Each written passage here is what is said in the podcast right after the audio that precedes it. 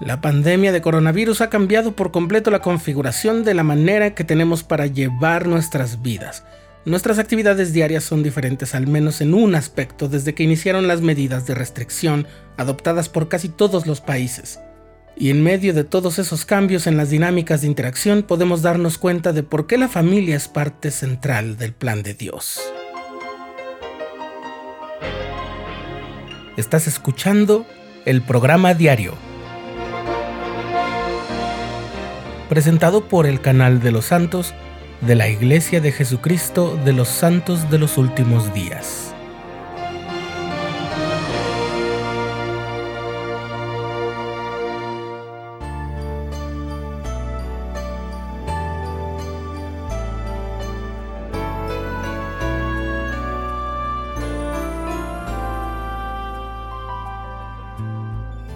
Las medidas sanitarias para combatir la pandemia nos pusieron en un nuevo régimen, un tren de vida nuevo y especial. Eso nos hizo tener un contacto diferente con nuestra propia familia. Sí, más frecuente en la mayoría de los casos porque, por ejemplo, en la mayoría de los países la principal medida de la protección consistió en que las escuelas, colegios y universidades detuvieran sus actividades en sus instalaciones y efectuaran sus funciones docentes y de investigación desde casa. Eso necesariamente elevó el nivel de convivencia familiar. Lo mismo pasó con las personas de edad avanzada, a quienes se les indicó no salir de su hogar a menos que se tratase de algo absolutamente necesario. En algunos otros casos pasó lo opuesto. Quizás un miembro de la familia es un profesional del cuidado de la salud o trabaja en ese sector y ha debido cubrir largos y más frecuentes turnos. En esos casos quizás la convivencia, en lugar de aumentar, se redujo a los pequeños periodos de licencia o descanso. ¿Y qué decir de los pacientes que debieron ser aislados en su propio hogar o en la casa de algún familiar, o que tuvieron que ser hospitalizados durante largas semanas e incluso meses, y que si tuvieron la bendición de recuperarse, pudieron volver a casa después de mucho tiempo y padecimiento? Porque está ese otro grupo, las familias que tuvieron que sufrir la pérdida de algún ser querido, sin importar cuál haya sido la causa. En estas circunstancias, había un dolor aumentado por la falta de movilidad y otras situaciones derivadas de lo mismo.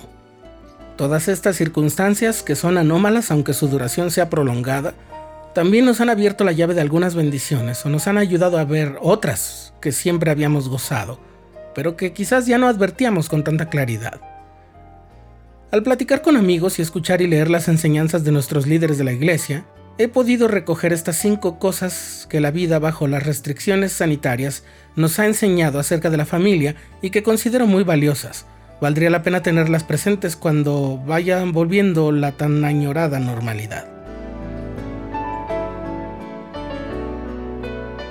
Primero, de las cosas pequeñas proceden las grandes. De esto habló el elder David A. en algún momento en su cuenta de Instagram, y lo mencionamos en el programa diario es el modelo del Señor.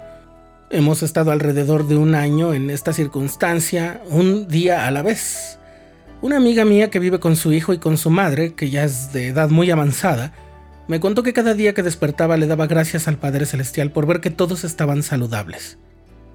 Para ella cada día ha sido un regalo del que no se había dado cuenta. Y dice que eso la ha hecho vivir más feliz por tener a su madre aún en su vida.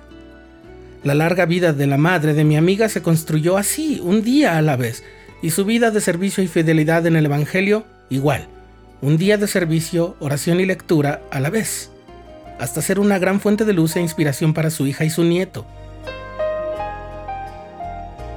Segundo, las enseñanzas de Cristo son la mejor brújula para la convivencia familiar. La proclamación de la familia que dio a conocer la primera presidencia en 1995 Quizás ahora adquirió un brillo especial cuando todos pudimos poner a prueba con mayor frecuencia los principios consagrados en él. La bondad, el trabajo, la caridad, el perdón y las actividades recreativas edificantes, así como la responsabilidad compartida. Difícilmente puedo pensar en alguna otra época de mi vida en que hayamos tenido que estar tanto tiempo junto a nuestra familia, o más bien en que hayamos tenido la bendición de estar tanto tiempo junto a nuestra familia, y aunque eso es hermoso, sabemos que no siempre es fácil. Pero el modo en que El Salvador nos indica, nos ha provisto de mucha fortaleza y nos ha ayudado a desarrollar muchos atributos que nos acercan a Cristo. Además, las oraciones familiares y la enseñanza del Evangelio pocas veces estuvo tan centrada en el hogar como estos días. Tercero, tu familia es mucho más grande de lo que crees. Sí, estoy hablando de la labor de historia familiar e investigación genealógica. Al desactivarse muchas de las formas de servir, trabajar y pasar el tiempo debido a las restricciones, el espacio de nuestro día a día se redujo mucho, casi solamente a nuestro hogar. Y una de las actividades que más han florecido en este tiempo, junto con los desafíos de salud, activación física y aprendizajes, fue la investigación genealógica. Incluso quienes tienen dificultad para acceder a las herramientas electrónicas comenzaron a llevar un registro metódico de su historia familiar. Finalmente se trata de poner disponibles para todos los hijos de nuestro Padre Celestial las bendiciones de las ordenanzas para que todos estemos enlazados como familia. Y en esta época se han dado pasos agigantados en el tema. Cuarto, el primer servicio es el que damos a nuestra familia. Un amigo mío tuvo que volver de la ciudad donde estudiaba la universidad a la casa de sus padres. Cuando ya llevábamos unos meses bajo las restricciones, me platicó que se sentía muy aliviado porque durante los casi seis años en que había estado alejado de casa, no había podido hacer los arreglos que necesitaba la casa de sus padres, de los que él se encargaba antes de irse a estudiar. Y ahora estaba poniéndose al día. A cambio me dijo que se sentía muy feliz porque había retomado las largas pláticas con su padre y que durante las primeras semanas su madre le cocinó casi a diario sus comidas favoritas. Y el quinto, la familia es lo más importante. Ya sé que suena a cliché o a una obviedad, pero no lo es. Déjame explicarlo como el elder Jeffrey R. Holland del Quórum de los Doce Apóstoles lo hizo alguna vez que habló sobre los programas de la iglesia.